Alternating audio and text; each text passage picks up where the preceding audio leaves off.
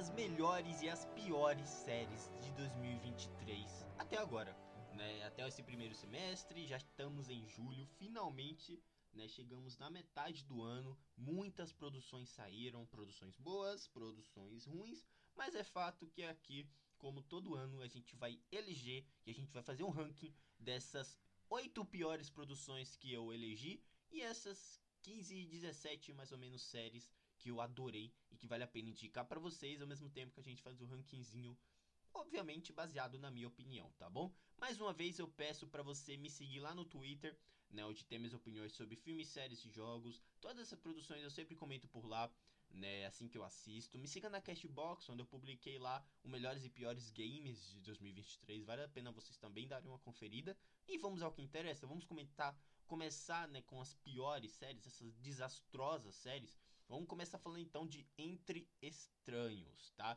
The Crowded Room, estrelado pelo Tom Holland, essa série da Apple TV Plus que é péssima, gente. Olha, eu vi muita gente que não conseguiu passar nem do segundo do terceiro episódio, tá? Porque realmente é é um, é um tom meio irregular da série. Não sei se dá muito bem para entender, mas é como se ela fosse como se ela não tivesse uma montagem boa. Ela não sei terrivelmente mal montada, sabe?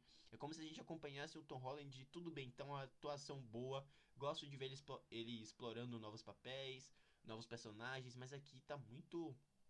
Sabe, tá muito novelesco, não sei se é bem essa palavra, mas tá tudo tão ruim que mal montado, mal dirigido, que, poxa, é muito, tudo muito arrastado, muito lento, tá? É, poxa, é, é terrível, sabe? É uma pena, porque o Tom Holland, depois que sai, poxa, ele entregou Cherry, que foi, foi meio irregular. Ele entregou O Diabo de Cada Dia, que eu até gosto do filme. Entre Estranhos também, mas tá numa, numa, escolhendo umas produções bem aquém, né, do potencial dele. O que é uma pena. Segundo lugar, eu quero colocar o Citadel. Citadel produzida e acho que dirigida também pelos irmãos Russo de Vingadores Ultimato. E é uma, uma ação de espionagem genérica do Amazon Prime Video realmente é, é bem problemático essa série, tá? Porque tudo que a gente vê nesse, nessa série a gente já viu melhor em outras produções, tá? Eles replicam tudo do gênero aqui de forma piorada, de forma genérica, com personagens que aparecem somem o tempo inteiro, com antagonistas com motivações bem bregas, bem inúteis, e personagens protagonistas que não são nada carismáticos, tá? A gente tem o Richard Madden nessa série também. Uma pena, gente, uma pena porque o Irmãos Russo também é outro, né? Desde Vingadores Ultimato anda entregando produções bem abaixo, né? De, do Guerra Infinita que eu adoro, que é bem, bem, bem terrível, né? Pra carreira deles. Mas enfim. Terceiro lugar, Titãs, quarta temporada, Titãs 4, temporada 4. Essa série, que olha, eu vou começar aqui, tá? Eu ainda prefiro a, a quarta temporada do que a terceira, que é desastrosa, tá? É muito problemática. Mas a quarta, eu acredito que eles reuniram aquela parte da breguice que eu tava querendo, que Titãs é isso. Gosto das cenas de ação nessa quarta temporada. O problema é que o vilão, a forma como eles separam os heróis o tempo inteiro, tá, poxa, é tudo muito, tudo muito novelesco. Os efeitos visuais são péssimos. As cenas de ação aqui deram uma piorada, tá, em relação à segunda e à primeira temporada. Não gosto, não gosto dos, poxa, muita gente gosta dos figurinos, eu não, não consigo gostar, sabe? Mas, poxa, alguns personagens também tem umas atuações bem aquém, bem fraquinhas. Poxa, Titãs temporada 4 tem um roteiro péssimo, um roteiro desastroso, né? Personagens que tomam decisões absurdas, é, caminhos de narrativa desnecessários, tem fillers no meio da temporada, é péssimo, gente. Tá disponível na Netflix se vocês quiserem se aventurar. Mas eu fiz até um, todas essas séries que eu vou comentar aqui, tanto as piores quanto as melhores, tem podcast que eu comentei aqui tá? Com minha opinião mais detalhada. Então acho que vale a pena vocês acessarem e escutarem também, tá? Quarto lugar, eu coloquei o Wolfpack. Wolfpack, que é aquela série que do Rodrigo Santoro, que é do mesmo autor e talvez do mesmo universo do Team Wolf.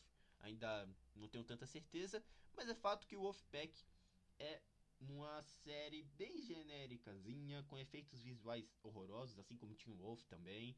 Né? Eu acredito que aquela série que é nota 5 nota 5,5.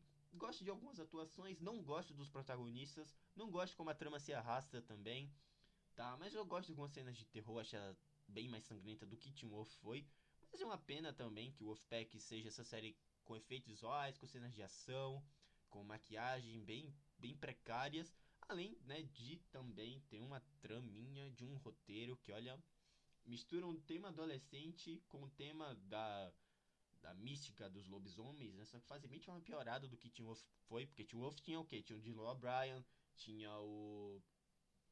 Esqueci até o nome do ator que faz o personagem principal lá, mas eram atores bem carismáticos, sabe? Que eram bem, bem coração, e o Wolfpack não tem, né? Tem o Rodrigo Santoro, que eu até gosto dele, mas acho que é bem, é bem problemático, tá? Quinto lugar, Gotham Knights, Gotham Knights, que é essa série talvez a última série da CW, Gotham Knights, que olha, é, péssimo, tá? Gotham Knights é, é desastroso. Eu não entendo como é que eles me entregam uma série do Batman sem o Batman, com personagens que não são carismáticos, uma série pobre em visual, pobre em fotografia, pobre em cenários, tá? Pra quê? Pra quem é essa série? Qual que é o público dessa série? Eu vi, que, eu vi que algumas pessoas gostaram, mas até o arco da Corte das Corujas dos quadrinhos que, taz, que trazem para essa série é tão genérico, sabe? Não tem mistério nenhum, não tem envolvimento nenhum. Uma série tão blasé, tá? Que olha, é triste, tá? Porque trazem um Batman sem Batman, trazem o protagonista que nunca existiu na história dos quadrinhos. Ele tentam dar uma, uma personalidade para ele nova e é bem péssimo. E caramba, é triste, tá? Porque as atuações mirins dessa série são, são desastrosas. Mas, poxa, não sei para quem é essa série. Não sei porque Gotham Knights existe, mas se fizessem o possível para cancelar essa série e pegar nesse orçamento para dar pra lindíssima Superman Lois, eu ficaria satisfeito. Você não? Não sei. Sexto lugar, Yu, você. Temporada 4. Gente, se teve uma série que me deixou. As duas últimas, as duas próximas que eu vou falar aqui são oito piores. E a gente tá. O, o ranking, obviamente, é de trás para cima, né? Então, as duas piores séries que eu achei esse ano. Mas a temporada 4 de você, se teve uma série que me deixou com mais raiva de todas todos os absurdos que acontecem, todas as tramas genéricas, personagens ultra caricatos, bregas demais, diálogos expositivos, um mistério previsível ao máximo que você mata logo nos primeiros episódios e que uma temporada que mata o que foi Yu você nas duas primeiras temporadas que mata né, que é completamente diferente é, é, é essa temporada 4 de Yu tá? Que, que, negócio horrível gente. Que negócio péssimo que negócio mal feito mal escrito tá? Se tem uma coisa que se salva vamos lá. Talvez a fotografia forma como exploram Londres gostei mas é, é péssimo tá? É o que que eles fazem com alguns personagens aqui gente é podre Basicamente ela é feita para você não se envolver com nenhum e não torcer com nenhum personagem, né? Pra nenhum personagem. Então, caramba. Fujam, tá? E o, infelizmente acabou na segunda temporada, tá? A terceira e a quarta foram, poxa, triste, tá? Até a Love, eles tratam de trazer ela aqui de uma forma podre, tá? Então, é uma pena, tá? E o 4 é horrível.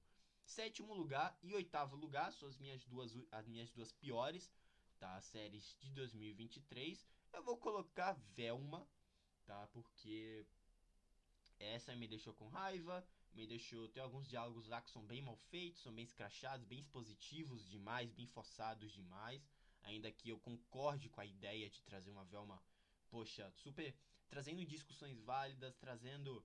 Sabe, tentando fazer uma sátira mesmo ao. Poxa, ao que a gente vê, vê né, das animações ao longo dos anos, algumas alguns métodos bem conservadores. Eu gosto de como Velma ri disso, mas é tudo muito forçado, sabe? Tudo uns diálogos tão mal feitos, tão tão expositivos, sabe? Que né, é meio um, um feminismo, meio algo bem corpo, meio corpora, corporativo, né? Não sei se cabe muito bem essa palavra, mas é tudo tão mal feito, gente, tão tão podre que eu acho que é é triste, tá? Velma, eu gosto da Mindy Kaling, né, que faz a série. Ela fez The Office também, mas poxa, triste, tá?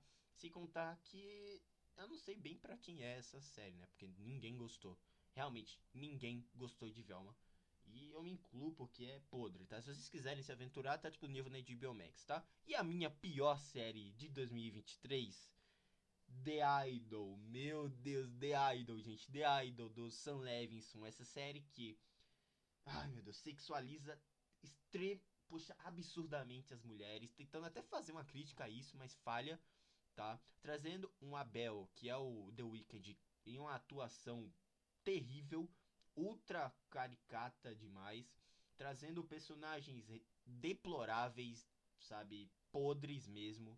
Você não se envolve com ninguém, trazendo uma história que se é que tem um roteiro, né? Porque é tanta como é que eu posso falar? É tanta é meio que um uma história fetichizada da, da mente perturbada de homens que decidiram contar sobre os traumas de uma mulher né, no meio artístico. Eu acho que isso é bem problemático, até porque recentemente eu vi que demitiram a diretora mulher dessa série.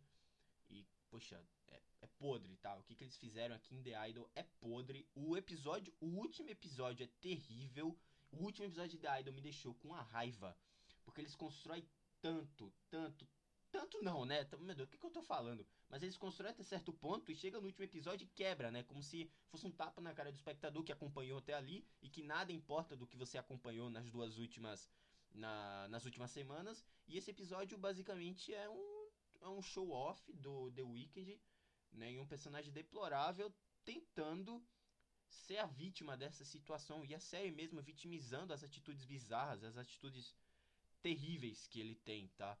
podre, gente. The Idol é terrível. Talvez a única coisa que possa se salvar é a fotografia mesmo, porque o, o Sam Levinson gosta de filmar em película, gosta de usar painéis de luzes, né? Eu acho até aquilo legal, mas que ele trouxe em euforia, que eu gosto. Mas The Idol, gente, é terrível, tá? Que série maldita, que série podre. Eu não vi ninguém que gostou de The Idol, tá? Eu não consegui ver ninguém que assistiu até o fim e falar, eu gostei, eu achei alguma, alguma coisa positiva nessa série. Não tem. The Idol é, poxa, é mal escrita, tá? A forma como trabalha o personagem do The Weeknd aqui, gente. É, é, meu Deus, é podre, tá? O personagem do. Do Eli Roth, tá? Que é pra ser aquele produtor todo mal. meio desbocado, mal educado, né? Com pensamentos péssimos, um, um ser abominável. O personagem dele aqui tem diálogos que eu, eu me surpreendo até que o Sam Levinson tenha sentado numa mesa e tenha escrito, tá? Porque é tão chega a ser criminoso, a parada é, é horrível, tá? É horrível, The Idol é péssimo. Eu cheguei a comentar aqui também, né, despejando um pouco meu ódio sobre essa série, porque realmente é é ruim, tá? Mas é ruim com força. Mas tá aqui, as minhas piores séries de 2023, oito, né? Voltando aqui, né? Eu coloquei The Idol como a pior, em seguida de Velma, You, temporada 4, Gotham Knights, Wolfpack, Titãs 4, Citadel e Entre Estranhos, o The Crowded Room. Eu acho que Entre Estranhos, ela não me deixou com tanta raiva quanto essas séries que veio aqui embaixo, mas é, com, meu Deus, The Idol, gente, é, é, podre, tá? Mas vamos falar de coisa boa, tá? Vamos falar de coisa boa, vamos falar de produções boas que me deixou alegre, me trouxeram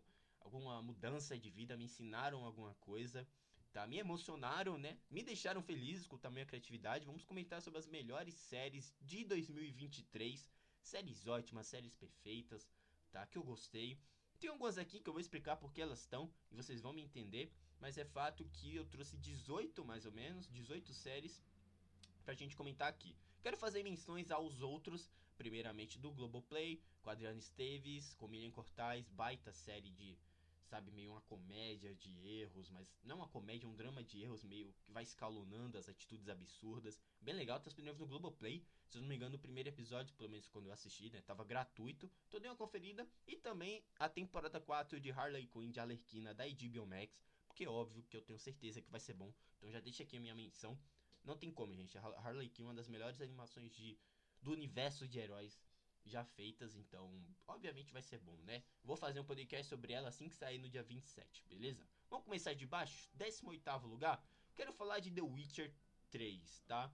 Uma temporada nível da ótima primeira, tá? Eu gosto, gostei de The Witcher 3, da forma como eles trabalharam a química dos protagonistas, da forma como eles trouxeram um lado do Geralt que é bem paisão, mas também trazendo aquele tom mais carrancudo, tá? Eu gosto das cenas de ação também. Então, Witcher pelo menos os cinco primeiros episódios que eu assisti.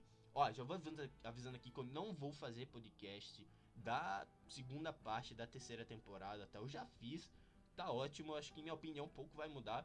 E se mudar, eu vou comentar no Twitter, tá? Então me siga por lá, só digita Drizzle normal, para vocês ficarem por dentro de tudo que acontece aqui, beleza? 18 The Witcher 3, gostei, gostei em partes. Achei ela indo um pouquinho arrastada, um pouquinho lenta, vazia em certos momentos, que tava meio que repetindo algumas coisas, Mas é bem legal, vale a pena vocês conferirem. O Henry Cavill dá, os, dá a vida pelas cenas de ação. E eu gosto muito, tá? 17 lugar, quero colocar From, mas só a primeira temporada. quero deixar isso bem claro aqui. Eu já fiz um podcast sobre ela da primeira.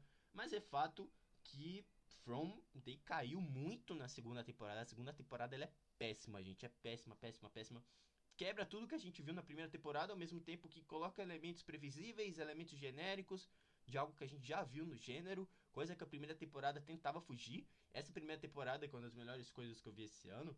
Ela trabalha um mistério, galera, tão envolvente, tá? Personagens tão bons que até, que até justifica, né? Os próprios autores da. A, quem que, fa que faz Lost, né? Estarem envolvidos nesse projeto também. Então eu gosto dos personagens, gosto do xerife, gosto daquela família, gosto da ambientação, tá? Dessa, desse clima de desconfiança, de angústia, de medo. Gosto da forma como eles trabalham os monstros também. É muito, muito legal o From, tá? A primeira temporada é muito boa. Uma pena que caia tanto na segunda. Mais uma vez, não vou fazer um podcast da segunda temporada, porque ela é péssima, tá? Enfim, 16 lugar. Já vou avisando. Lembra quando eu falei, há poucos minutos atrás, mas lembra quando eu disse que vai ter uma série que eu vou ter que justificar aqui? Pois é. Invasão Secreta, tá? Calma, eu sei que ela é uma série irregular. Sei que ela é uma série fraquíssima. Sei que ela é uma série que, poxa, é uma das piores. Talvez uma das piores coisas da Marvel. E também sei que é muito, foi muito frustrante acompanhar dois bons primeiros episódios e cair tão drasticamente a ponto de ser uma das piores coisas que a Marvel já fez, tá? Eu, infelizmente, tenho que falar isso. Eu vou comentar, talvez, no, eu vou, talvez não, né? Óbvio que eu vou comentar o último episódio que deva sair daqui a dois dias lá no Twitter. Vou comentar por lá, né? O porquê que essa série me decepcionou tanto. Mas é fato que Invasão Secreta, os dois primeiros episódios, no dia que eu fiz essa lista, que montei essa lista de melhores séries, eu tinha assistido o segundo episódio. E o segundo episódio, para mim, é uma das melhores coisas que a Marvel já fez. Uma pena que o, o quarto e o quinto sejam das piores coisas. É uma série que é, é tão bizarra, ela é tão ela é tão bipolar, assim, irregular mesmo, em tom, sabe? Que começa tão bem e depois cai tão drasticamente que até é meio engraçado eu vim falar isso pra vocês, sabe? Que o segundo episódio traz discussões tão boas. Poxa, o, o diálogo que, ele, que o Nick Fury tem com o Rhodes, tá? Eu gosto da desconfiança com os Skrulls também. Poxa, baita clima legal que tem naquele episódio. A, o diálogo que ele tem com o Talos, tá? Eu gosto, gosto bem, tá? O problema é que eles matam o Talos, que era o, o personagem mais carismático, não tem clima nenhum. A série é toda mal dirigida, as cenas de ação são ultra mal montadas, mal dirigidas mesmo, tá? Não gosto, né? É uma pena que seja de um só diretor a série inteira.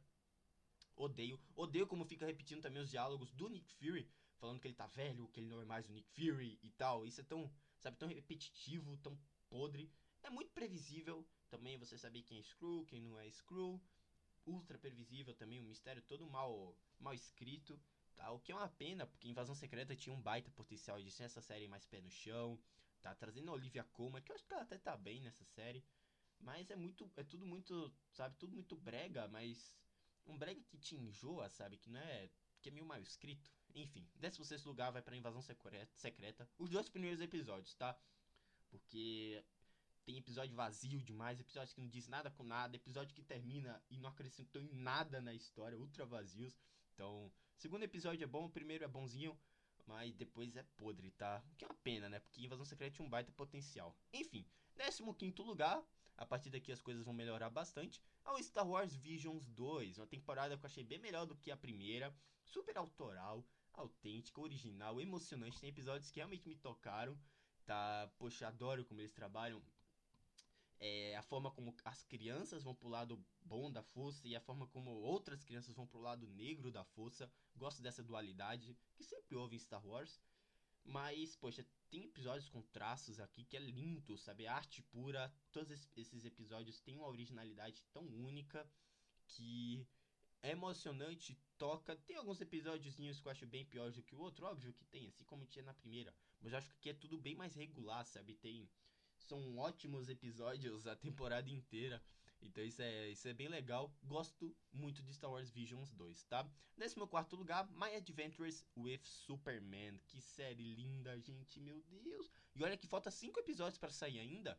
Mas eu tô vendo que eles vão manter o mesmo nível. Eles entenderam a essência do que é o Superman, esse tom escoteiro, esse tom altruísta, bondoso do Superman. Ao mesmo tempo que traz uma química única com a Lois perfeito. E com o próprio Jimmy Olsen também, que é o melhor amigo deles. Que série maravilhosa, gente. Tudo bem, tem muita gente que critica os vilões, e aí eu acho que realmente pode ser um dos problemas. Os vilões, ser um vilão meio episódico a cada semana. Mas é fato, e também como eles caracterizaram o Exterminador, que eu achei bem, bem esquisito, mas eu acho que faz parte até da estética. Eu gosto, tá? Gostei de My Adventures with Superman, gosto dos traços, gosto do visual do Superman, gosto da história, da essência dele única, realmente leal aos quadrinhos. Caramba, é algo que eu espero que o James Gunn siga no DCU, né? Que siga nessa mesma estética, com essa mesma química entre o Lois, entre a Lois e o Clark, né? Perfeito. 13 terceiro lugar, Superman Lois, temporada 3, a melhor temporada, na minha opinião. Uma temporada que fala sobre esperança e manter a esperança, esperança em tempos difíceis. Uma temporada que traz a doença da Lois e como isso afeta o Clark. Um arco bem melhor para as crianças, né? Para os filhos da, do Superman da Lois. Perfeito. Gosto do vilão. Gosto da última cena, que é a batalha com o Apocalipse, que a gente não vê um desfecho incrível. Gosto de como o Clark, poxa, ele, ele tenta segurar as pontas ao mesmo tempo que ele pode ser falho também, que ele pode. que ele é humano também. Isso é perfeito, tá? Poxa, temporada 3 de Superman Lois, ela é única, ela é lindíssima, vale, poxa, vale super você assistir. Tá disponível na HBO Max, tá? Eu acho que eles podem perder um pouco disso na quarta, né? Que vai ter uma redução de custos. Não sei se realmente vai sair muito bem. Mas Superman Lois é a melhor temporada. A terceira, né? A melhor temporada disparado, tá? Décima segunda, The Mandalorian 3. The Mandalorian, que é essa série do John Favreau, do Dave Filoni, da Bryce Dallas Howard. Gostei, mano. Eu gostei, gostei muito do, do, do The Mandalorian 3, justamente por ela manter a essência das duas temporadas, ao mesmo tempo que dá um foco maior para Bo-Katan, dá um foco maior ao arco do Mandalor, escanteia bastante o Moff Gideon, tá? Poxa, dá um, um panorama ainda mais legal para a relação com o Grogu. Eu gosto, tá? Gostei bastante. O último episódio, a cena final é muito bonitinha. Poxa, The Mandalorian 3 é incrível, tá? Os visuais continuam lindíssimos, os planetas bem feitos, a, a técnica do volume, né, que é aquela, aqueles painéis que dão uma sensação de profundidade de cenários, painéis de LED, se não me engano, perfeitos. Gostei muito, tá? The Mandalorian 3. Eu vi gente falando que é a pior temporada. Eu não achei, porque eu achei bem, poxa, muito legal. Uma das melhores. Mandalorian é, né? Uma das melhores coisas de Star Wars já feitas. E o Dave Filoni, ainda bem, que vai juntar todas essas séries dele e fazer um filme em 2026 que promete bastante, tá? Décimo primeiro lugar, Love and Death com a Elizabeth Olsen da HBO Max. Gostei muito dessa série. Que atuação magistral da Elizabeth Olsen. Eu acho que ela não foi indicada ao Emmy 2023, pelo que eu vi, com a baita injustiça. Love and Death traz um Jess Plymouth fantástico. Ela tá fantástica nesse papel, gente. Ela, ela trabalha as emoções aqui. Ela traz uma performance tão. Ao mesmo tempo que é pesada, é criminosa, né? Porque ela fala de uma personagem criminosa. Mas ao mesmo tempo a gente sente o que, que ela tá passando, sabe? Através do olhar da Elizabeth Olsen. Ela é uma baita atriz. Isso é. Acho que todo mundo já entende, já sabe. Mas Love and Death ela é fantástica, até eu gostei muito. A série é curta, não tem. Como posso falar? Uma quantidade imensa de episódios. Dá para você assistir em uma noite, em um dia. Muito legal, tá? Love and Death, marcada por uma, atua por uma atuação impecável. E uma história que te envolve, tá? Um mistério. Não um mistério, mas é um true crime que vai te pegar de alguma forma para tentar saber o desenrolar dessa história, né? Eu achei bem legal. Muito, muito boa mesmo. Décimo lugar, e aí começa o nosso top 10 melhores séries de 2023. Eu coloquei Silo com a Rebecca Ferguson, que é a melhor série de ficção científica do ano. Que série magistral, gente. Que mistério da hora mesmo. Uma mistura de Expresso do Amanhã, uma mistura de O Poço, uma mistura de, sei lá, uma discussão social envolta em um mistério de um assassinato dentro, com a baita performance da Rebecca Ferguson. Gostei muito, uma série que me envolveu. O mistério que eles trabalham nessa série, eles estão bem escrito, sabe? Ele se desenrola a partir dos detalhes. A gente acompanha tudo através do olhar da, da personagem da Rebecca Ferguson. Magistral, tá?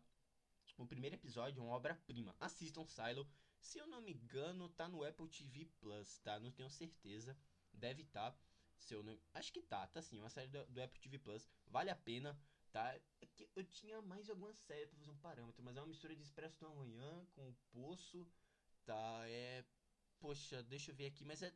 Enfim, Silo ela é incrível, vale a pena vocês assistirem, tá? Nono lugar, Black Mirror 6. o episódio de Joan é péssima e o Loki Henry, para mim, já deixa essa. Já garante Black Mirror no nono lugar, tá? Episódios, para mim, são os, um dos dois dos melhores episódios de Black Mirror, né? Gosto como essa temporada reinventa o selo Black Mirror, traz coisas novas, novas discussões, saem daquela, daquela bolha da tecnologia e tentam explorar o impacto da da tecnologia na humanidade. Então isso é perfeito, tá? O Charlie Brooker, ele dá uma cara nova, uma originalidade ainda maior para essa temporada que eu achei bem superior à quarta e à quinta também.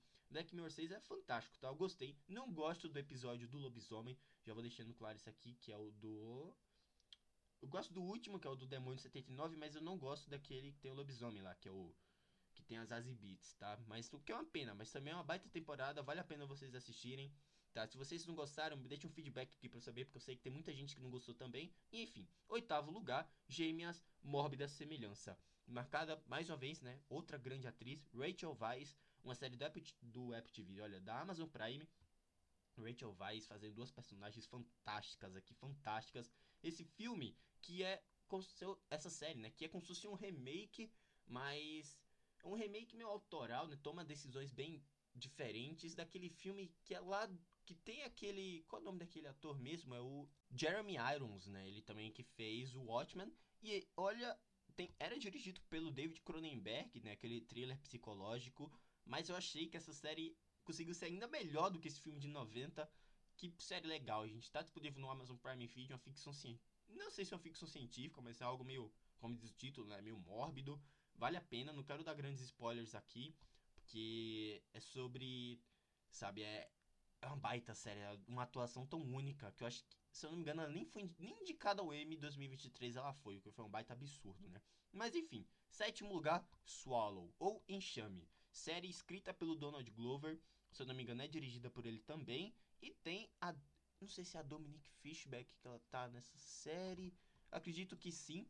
Deixa eu ver aqui. Mas é fato que é uma. Poxa, uma crítica tão a esses, essas pessoas que idolatram, né, celebridades que idolatram estrelas e eles vão se perdendo nessa cegueira absurda. O Donald Glover dá uma uma sensação meio claustrofóbica na forma como ele filma algumas cenas, tá? O próprio formato em si, ele é tão, poxa, é tão formato da tela, fotografia, filmado em película, é tão perfeito e a atuação da protagonista, que eu vou procurar o nome dela aqui, é isso, é realmente a Dominique Fishback, mas que realmente é do Fishback, mas caramba, que atuação fantástica dela, que baita direção, vale muito a pena vocês conferirem. Também é do Prime Video, assistam, só isso que eu tenho para dizer, tá? Sexto lugar, Shrinking, tá?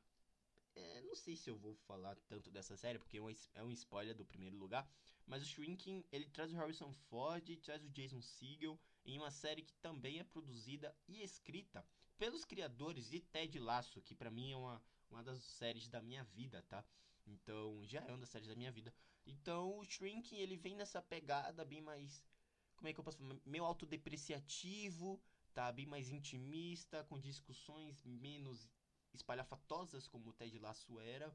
E trazendo um drama tocante, um drama que vai te pegar de alguma forma, com performances muito boas, tá? O Jason Segel tá fantástico aqui. Eu gosto, eu gosto desse humor do Bill Lawrence, acho que é esse o nome do autor. Eu gosto tanto dessa desse, desse humor meio autodepreciativo, meio triste, meio melancólico que permeia a série, gosto bastante. E óbvio, tem o que é também produzida pelo cara que faz Roy Kent, né, que é o qual que é o nome dele? Meu Deus, hoje eu tô péssimo com nomes, mas ele é o qual que é o nome dele? Brad Goldstein, lembrei. Brad Goldstein, Brad Goldstein. Esse cara é fantástico.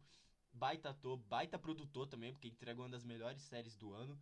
Vale a pena vocês conferirem, tá no Apple TV Plus também, né? A gente percebe que o Apple TV Plus tá dominando a lista de melhores, porque é tanta produção boa. Enfim, quinto lugar, Treta, ou Beef. Treta, que é essa série incrível, que série perfeita da Netflix, tá? Mim é a melhor série da Netflix de 2023, disparado. Não, eles não vão lançar, porque o catálogo deles tá tão, é tão fraquinho, que eu acho que Treta lançado em maio, se não me engano, vai ser uma das melhores coisas, tá? Que é treta, duas atuações fantásticas, algo que lembra meio Irmãos Coen, lembra meio Fargo, tá? É Fargo, né? Não, não sei se é Fargo. Aquele filme lá dos Irmãos Coen é o Fargo, né? Que é essa comédia de erros, vai. Que que roteiro incrível, que atuações fantásticas, dois personagens movidos pelo ódio e até que ponto você deixar esse lado animalesco seu te deixar dominar, até que ponto isso pode te levar, sabe? Treta é sobre isso e é fabuloso. Assistam. São seis ou oito episódios, se não me engano. Assistam que vale muito a pena. Quarto lugar, The Last of Us. Acho que não tinha para ninguém. The Last of Us, que já é uma das melhores adaptações de games de todos os tempos. Dominou as indicações ao Emmy. Pedro Pascal, Bella Ramsey. Incrível, tá? Que, que série maravilhosa, que adaptação. Que soube trazer a essência, soube trazer, soube adaptar também, tirar algumas coisas dos jogos, adicionar coisas novas, algo que deve se repetir na segunda temporada. Mas The Last of Us foi incrível, incrível, gente. É. Poxa, que série incrível. E também, né, obviamente, trazendo todo esse lado técnico e as, esses aspectos meio visuais, que é do Craig Mazin, né, que fez o Chernobyl. Então a gente tem cenários com menos uso de CGI, tá uma questão de cenários única, a maquiagem da, da, das criaturas, fabuloso, tá? E a performance também da Bella Ramsey em um episódio lá é arrebatador, tá? Além do Pedro Pascal também, que tá incrível como sempre. Enfim, terceiro lugar, The Bear 2, tá? Acho que eu dando esse terceiro lugar, vocês devem notar o primeiro e o segundo, mas o The Bear 2 tem um sexto episódio, gente, que me tocou tanto e me deixou tão, sabe, com sentimentos tão conflituosos e perfeitos, sabe? É uma temporada que conseguiu ser ainda melhor do que a magistral primeira temporada, que eu coloquei como uma das melhores séries do ano passado, acho que um top 2. Mas The Bear, gente, é fabuloso, tá? A performance de Jeremy Allen White aqui, mas não sou ele, tá? Tem um ator que faz. O ator que faz o Rich, que eu. É um nome meio esquisito, mas eu vou procurar aqui para vocês agora, tá? Porque. Que, que, que ator, tá? Fiquem de olho nele. Eu, se eu não me engano, ele não foi indicado ao Emmy esse ano. Ou acho que. Na verdade foi. Ele foi indicado, mas pela primeira temporada, né? Eu acho que ele tá incrível naquela série mas não se sobressai tanto quanto nessa segunda, né? Que eu acho que dá um espaço bem melhor para ele e pro, pro outro carinha que eu vou comentar também. Mas é fato que o Ebon Moss Bakrati, que eu acho que é esse o nome dele, que tá no ótimo No Hard Feelings também, vale a pena mencionar, mas ele tá tão incrível nessa série, gente. As, puxa, os sentimentos dele, os traumas dele, o luto dele. É muito bom, é muito bom, gente. Caramba, que, que personagem fantástico. Mas não só ele deixa eu procurar o nome dele aqui agora. Mas tem um personagem também nessa segunda temporada, que obviamente é, não rouba o protagonista do Carmen, né? Do, do Jeremy Allen White. Mas o, esse personagem aqui é incrível, tá? O ator é o Hellboy e ele faz o Marcos. Esse Marcos, ele é, ele é perfeito, tá? Que, que ele é incrível. A atuação dele é fantástica tá? A performance dele, a relação dele com a Sidney, que a Sidney, que é a da Io Edbiri também tá incrível nessa série. É, é perfeito, tá? É uma série, caramba, incrível, tá perfeita, perfeita, perfeita. Assistam, corram pra si, porque tá bem legal, bem legal mesmo. Deve sair agora em agosto aqui no Brasil. Outra coisa que eu quero comentar aqui é o segundo lugar. Já entramos no top 2 e não tinha para ninguém. Eu acho que ela tinha que estar de alguma forma aqui, que é a quarta temporada de Succession, né? Finalmente temos esse desfecho quem ficou com a empresa, com a Star, quem se frustrou, quem teve que arrumar novos caminhos, quem se autodescobriu, quem se manteve também, né? Porque vale a pena mencionar também, quem se manteve com aquela mesma mentalidade, né? Que infelizmente foi influenciada pelo pai, mas é que série única, tá? Que série maravilhosa, gente. Caraca, a forma como eles filmam fazendo esse mockumentary, né? Essa, esse documentário falso poxa, é incrível. A direção também do Mark Millod, né? Tem o Adam McKay também. Mas o Mark Millod em si, incrível, tá? Que temporada maravilhosa. Para mim é a melhor temporada, na minha opinião, da série. Porque o último episódio ele é tão arrebatador. A morte do, do Logan, gente, é, é perfeito, tá? Eu acho que. É, é, não consigo nem colocar em palavras os sentimentos que eu tive com o Succession, porque assistam, tá? o cara que faz o Kendall Roy, o Jeremy Strong, ele destrói nessa série. E eu gosto também do Kira Culkin, que faz o, o Roman, né? Poxa, esse caçula que é bem mais quebrado por dentro. E também tem a inserção do Alexander, acho que é esse o nome dele, Skarsgård, né? Que ele tá... Ele faz esse bilionário meio Elon Musk, assim, é... Poxa, é lendário, tá? Assistam, muito bom mesmo. Muito bom, sucesso é maravilhoso. Eu vejo que pouca gente na verdade, na última temporada muita gente comentou no Twitter, mas X agora, né? No X, né? Caramba, que merda. Mas assistam, tá? Assistam Succession, porque é maravilhoso e vale a pena vocês pelo menos assistirem o primeiro episódio da primeira, se vocês ainda não viram, tá? Assista o primeiro episódio da primeira e daí vocês. Obviamente vocês vão continuar, gente, porque ela te pega, ela te fisga de um jeito que não tem como você se dropar, sabe? Tá disponível, na HBO Max, na Max. Assistam, tá muito legal. E por fim, a série que me deixou choroso, me deixou em luto quando acabou. Que eu fiquei com aquela metade de que eu não ia encontrar algo tão que ia me tocar tanto quanto essa série. Série que me trouxe ensinamentos valiosos, me trouxe mensagens valiosas, tá?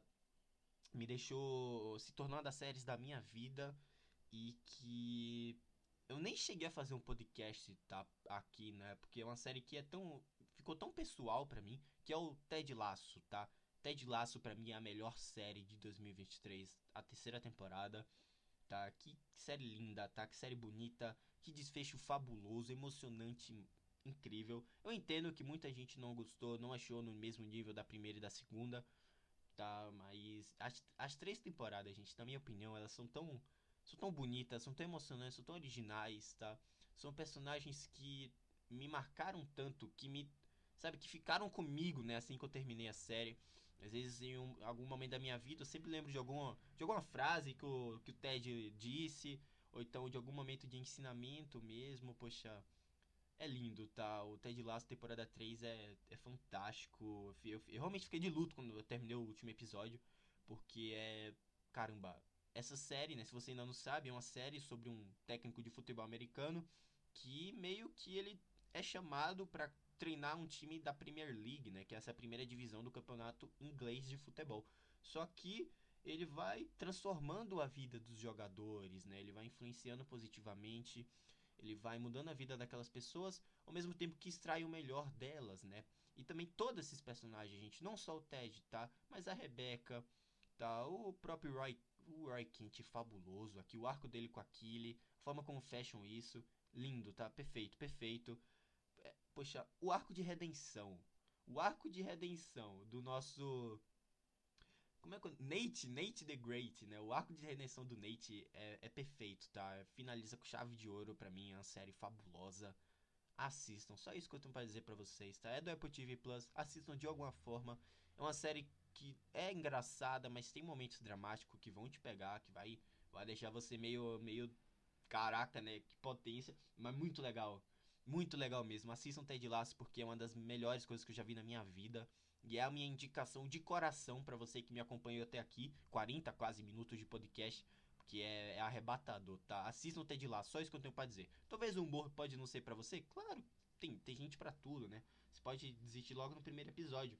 Mas pelo menos uma pessoa que eu indicar aqui que não tenha assistido Ted Lasso e assista e assistiram por minha conta, eu já vou ficar tão tão satisfeito, eu já vou ficar tão marav né, mas meio que agradecido, sabe? Eu já vou ficar meio, poxa, grato, né, por passar os ensinamentos, as mensagens, as motivações que Ted Laço passa para outra pessoa, que essa outra pessoa também possa sentir pela primeira vez o que eu senti acompanhando Ted Laço, tá? Que se eu pudesse esquecer de tudo e assistir de novo com mentalidade nova, com uma mente mais resetada, eu teria adorado, sabe, de novo, porque é é lindo, tá? Ted Lasso ela é perfeita, é o meu primeiro lugar, fabuloso, gente. Para mim é Ted Lasso ela tem Succession que é impecável, tem, tem The Bear que é impecável, tem, tem o Treta que muita gente adorou, tem, mas Ted Lasso é a série do meu coração, né? Aquela série que é o, poxa, é a ponto de tatuar na pele, tá? É perfeito. Ted Lasso ela é ela é magistral. Enfim, tá aqui. Melhores e piores séries de 2023. Fechamos. Finalmente, gente. Eu acho que eu nunca fiz um podcast tão grande na minha vida. Meu Deus do céu, são quase 40 minutos de podcast. Vamos dar uma revisada? Piores, a gente ficou. Cadê aqui as piores? Vamos lá. Pior ficou com The Idol, que é, é, é desastrosa. Velma. You, temporada 4, Gotham Knights, Wolfpack, Titãs 4, Citadel e Entre Estranhos, The Crowded Room. E melhores, ficou Ted Lasso, perfeita, linda, maravilhosa, Succession, The Bear 2, The, The, The Last of Us, Treta Beef, Shrinking, Swallow, Enxame, Gêmeas Mórbida Semelhança, Black Mirror, Silo, Love and Death, The Mandalorian 3, Superman Lois, terceira temporada, My Adventures with Superman, Star Wars Visions, Invasão Secreta, From e The Witcher 3. 18, melhor, 18 melhores, 8 piores e fechamos a nossa lista do mundo das séries. Espero que esse segundo semestre traga produções ainda melhores. Voltarei no final do ano, né? Farei uma nova lista reunindo todas as produções do ano, tá? Bom deixar isso bem claro, porque esse não vai ser o único podcast que vai ter de melhores e piores de 2023. Voltarei no final do ano com todas as produções do ano pra gente eleger novamente e fazer um novo ranking. Obviamente essa lista aqui deve mudar, né? Porque vai ter produções novas que devam surgir. Mas tá aqui, gente. Até julho, até metade do ano, primeiro semestre, foram essas produções que mais me marcaram e mais me deixaram revoltados também. Você assistiu algumas dessas séries? Qual que é o seu ranking, o seu sabe, o seu, o seu top 10, o top 20 de melhores e piores séries de 2023. Me deixe um feedback para saber, me siga no Twitter, onde tem minhas opiniões sobre filmes, séries e jogos, você fica por dentro de tudo que acontece aqui. Também me siga na Cashbox, onde tem meus podcasts sobre games, reviews e alguns filmes quando eu comento por aqui sobre eventos da Cultura Pop. E é isso, vou deixando vocês por aqui. Muito obrigado mesmo e até a próxima. Assistam Ted Laço, só isso que eu tenho para dizer, tá? Assistam Ted Laço. Até a próxima. Tchau.